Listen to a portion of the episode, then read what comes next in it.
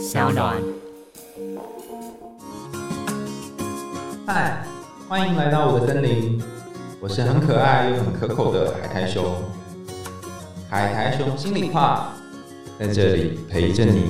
Hello，大家好，欢迎大家回到海苔熊心里话。我们今天要进行的是海苔熊信箱，是一个有关于逃避依恋的故事。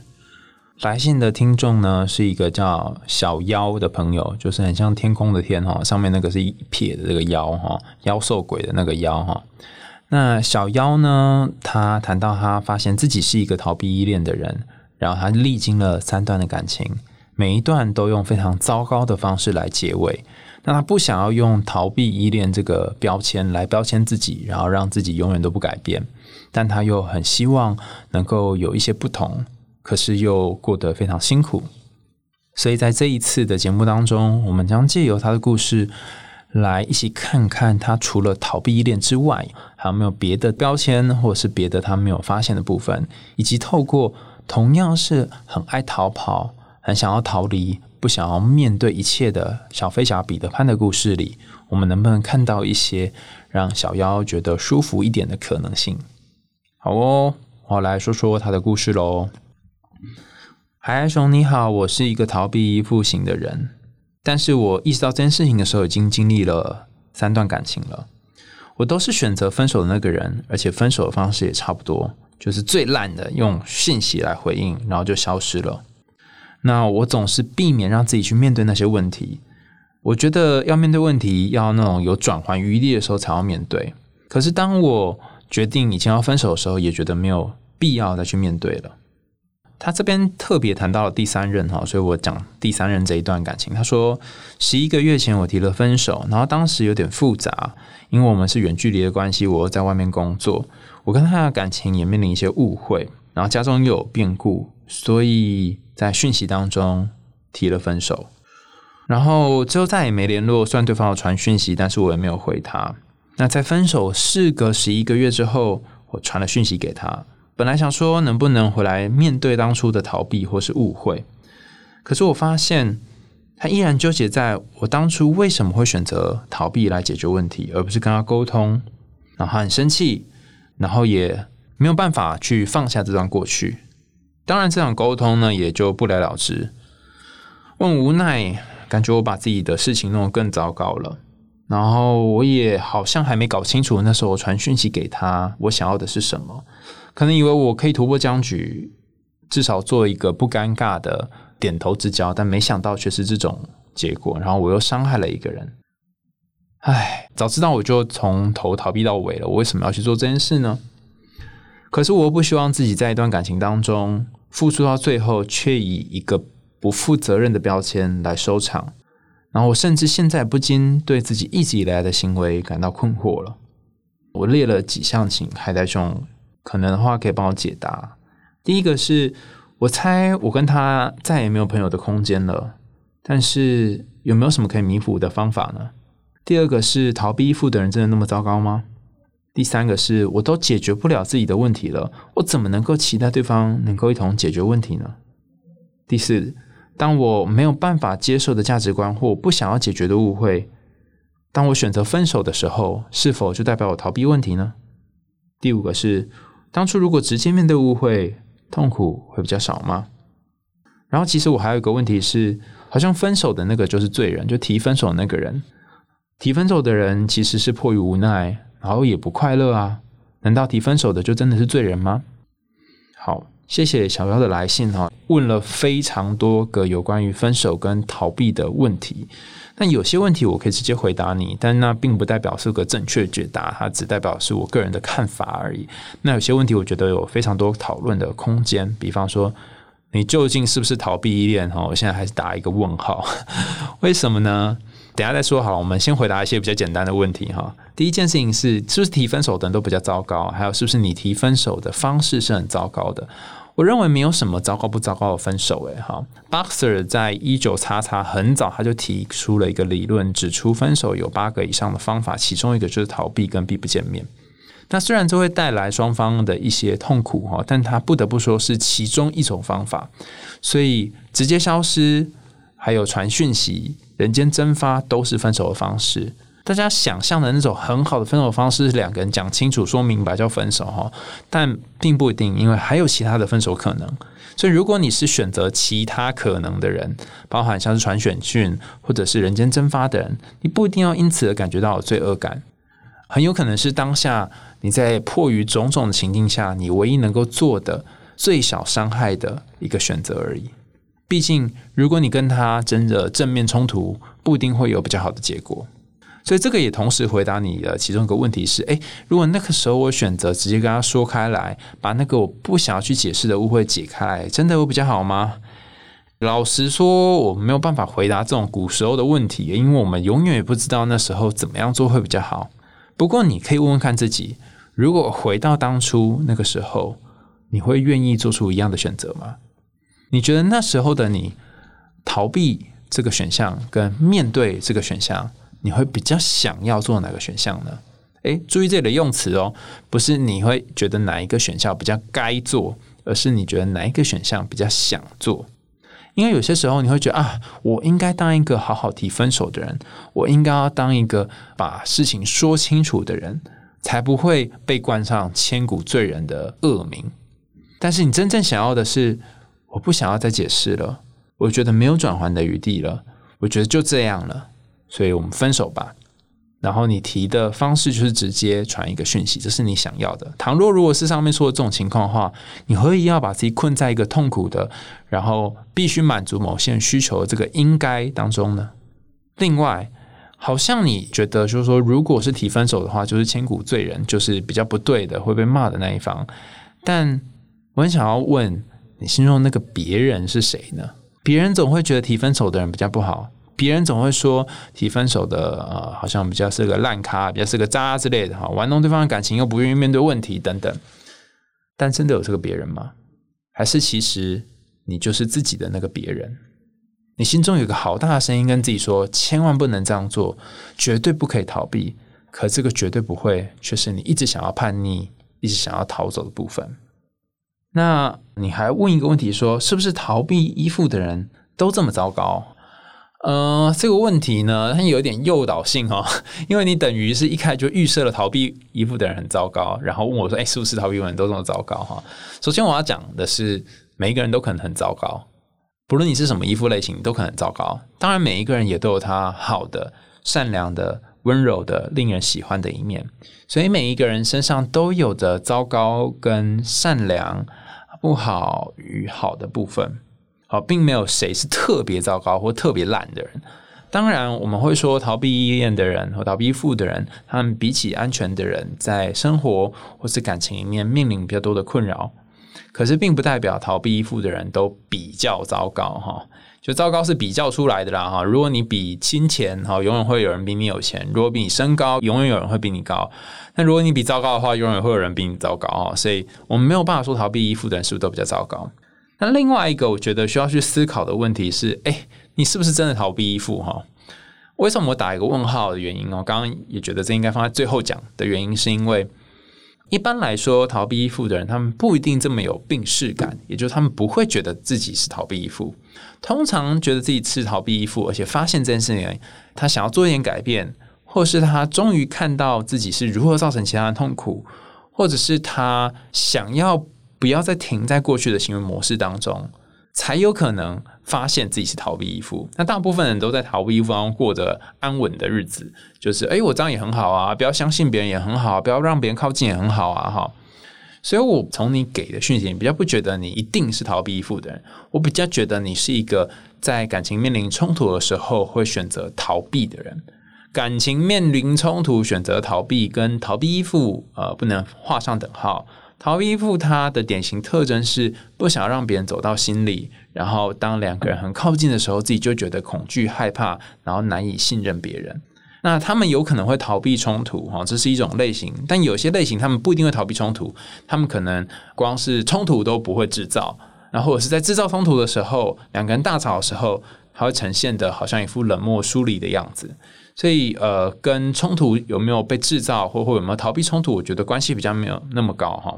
但我觉得从你的描述当中，我比较可以感觉到是，与其说你是一个可能的逃避依恋，不如说你是一个非常容易逃避冲突的人。那逃避冲突没什么不好哦，因为如果每次都冲突，有可能会死掉，知道吗？啊，所以你也可以把逃避冲突当成是一种技能。虽然人家都说，哎，上战场之前哈，那个还没打仗就逃跑的兵哈，就是个呃庸才或是一个不愿意去打仗的兵，但别忘记哈，就是你有可能因此而存活下来。我记得我爷爷跟我讲过一个故事哈，他亲身经历的故事。他说他打过对日抗战，他打日本人的时候呢，因为那时候日本人的枪是机关枪，然后他的枪是那种打一下要转一下那个把手，再打一下要转一下把手那种，就很慢。然后爷爷就跟我说，他十几岁的时候就上战场，然后跟日本人对打的时候，他都非常非常害怕。那个时候他跟了一个队长，然后队长就跟他说：“我跟你说。”日本人打来的时候，就躲在我的后面哈，千万不要上前去，不要开枪啊！就是叫他不要开枪，躲在那个队长的后面。后来这队长阵亡了，但我爷爷活下来了。他一次又一次的活下来，一次又一次的孬种，一次又一次的没有面对日本人，一次又一次的躲在石头堆或者是军火库的后面，然后活下来了。所以才有我。如果没有他的躲避，那就没有我，大家也听不到海太熊心里话。所以你说逃避真的不好吗？逃避冲突或逃避战争真的不好吗？我觉得很难说诶，因为很可能因为你的逃避，你才能够留下一些东西。最后我想要谈的，在提到故事人想要谈的一个点哈，是你说如果已经变成现在这个样子，还有没有可能有朋友的空间呢？我觉得这个问题要丢给你自己，就是你想不想要？你想不想要再给这段关系一个机会？你想不想要再尝试看看，让两个人有一些沟通的空间？你想不想要拿着这把很破很烂的枪上去打一仗？如果你想要，那不论他会有怎么样的回应，不论这段关系会不会回到比之前更糟糕的情况，或许你都值得去尝试看看。而如果你觉得你很不想要这件事情，你很不想要再造成彼此的伤害了，你觉得再往下去就会更糟糕，那你也可以选择停止，因为或许这个停止可以让伤口停下来。但我知道，不论你选择哪一个，哈，有一个感觉是非常明显的，就是其实你心中怀抱着某一种善良，也因为这个善良，你才愿意在事隔十一个月之后再去尝试和他对话。想要当一个可能是点头之交再多一点点的朋友，如果不是因为这个善良，其实你大可以摇摇尾巴、挥挥手就走掉了。但是你再回去找他，势必有一些还没有完成，或你还想完成，或还想要再做一点点什么的一个心情。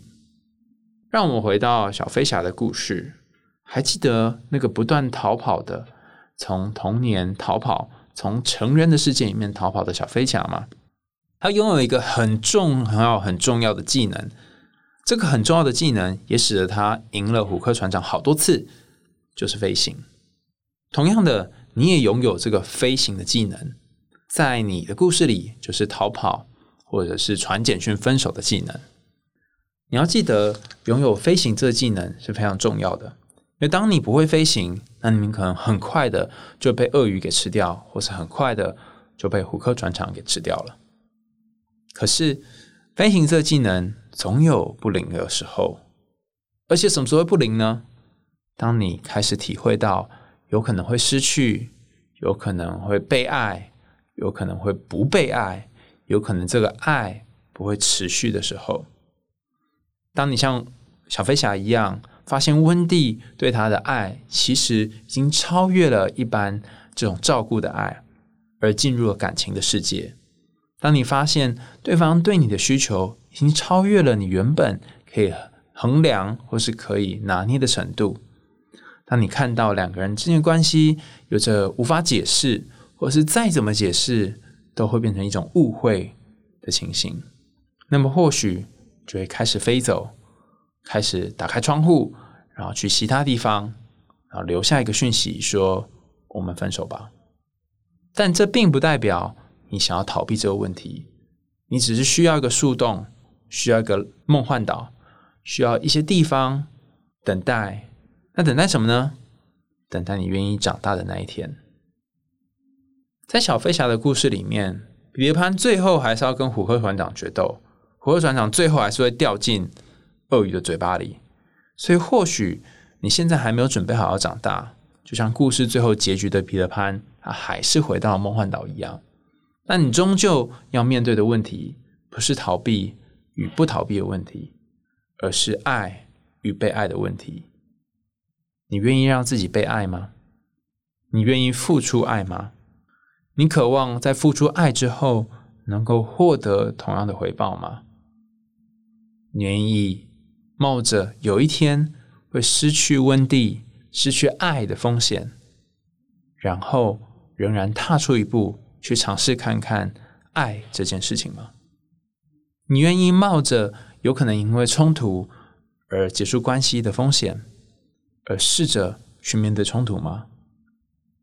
你愿意在自己有可能会受伤、有可能会失望、有可能会对人性感到很黑暗的情况下，还试着让自己坐落在地面上，放弃飞翔，放弃逃跑，直球对决，面对你心中的虎克船长吗？我觉得真正的恶魔并不是逃避依恋，真正让人最厌恶的。最讨厌的并不是这四个字的名词，而是你在心里面那个吃服已久的、已经断了手的虎克船长。别忘了，他也受伤了，他也有他的恐惧，他也害怕某一种东西，他甚至已经成为了惊弓之鸟，在滴答滴答声出现的时候，他就先害怕的赶快躲起来了。或许你也是一样。曾经某一次的受伤，曾经童年的某一个经验，曾经在某一次的生活经历当中断了一只手，换了一个钩子，所以让你不再敢进入感情，不再敢进入一段长久的关系，不再敢面临冲突，不再敢把内心那个最脆弱的部分拿出来给对方看。但就算是在这样的时候，你也要相信。你有一些技能是别人没有的，逃避是你的技能，飞行是你的技能，甚至那个虎科船长的钩子也是你的技能。当你拥有了飞行，拥有了钩子，拥有了可以逃跑的技能，或许你就像我爷爷一样，可以在你的生命当中留下一些那些不会逃跑的人所无法留下的东西。希望你跟我一样。在还没有办法离开逃避依恋之前，你可以先试着让逃避依恋和自己共处在同一个树洞里面。那如果没办法也没关系，或许你还需要些机会，还需要些时间，就像小飞侠他需要时间去接受自己有一天可能会长大一样。如果你不是逃避依恋哈，你只是一个恐惧冲突的人，那么或许就试着让自己先恐惧冲突吧。等到有一天，你愿意去面对那个最终的决斗，你愿意去解开那个有可能会伤害到彼此的魔咒，你愿意喝下那个胡克船长所调配的毒的药水，或许那个抵挡你的、帮你喝下药水的小仙子就会出现，然后帮你挡下这一季，而你也才终于发现，什么是你真正在乎的、永远也无法放弃的事情。好喽，又到了这集节目的尾声。透过小飞侠的故事，还有小妖的故事，或许大家可以从故事里面看到有一些恐惧，有一些害怕，有一些想逃避的自己。你的生命当中有你恐惧跟害怕的东西吗？有你一直不想面对的冲突吗？在往后的海苔熊心里话当中，我们将会透过更多的故事，更多的点播。然后一一来为大家解答你人生当中的困扰。我是海苔熊，我们下次见，拜拜。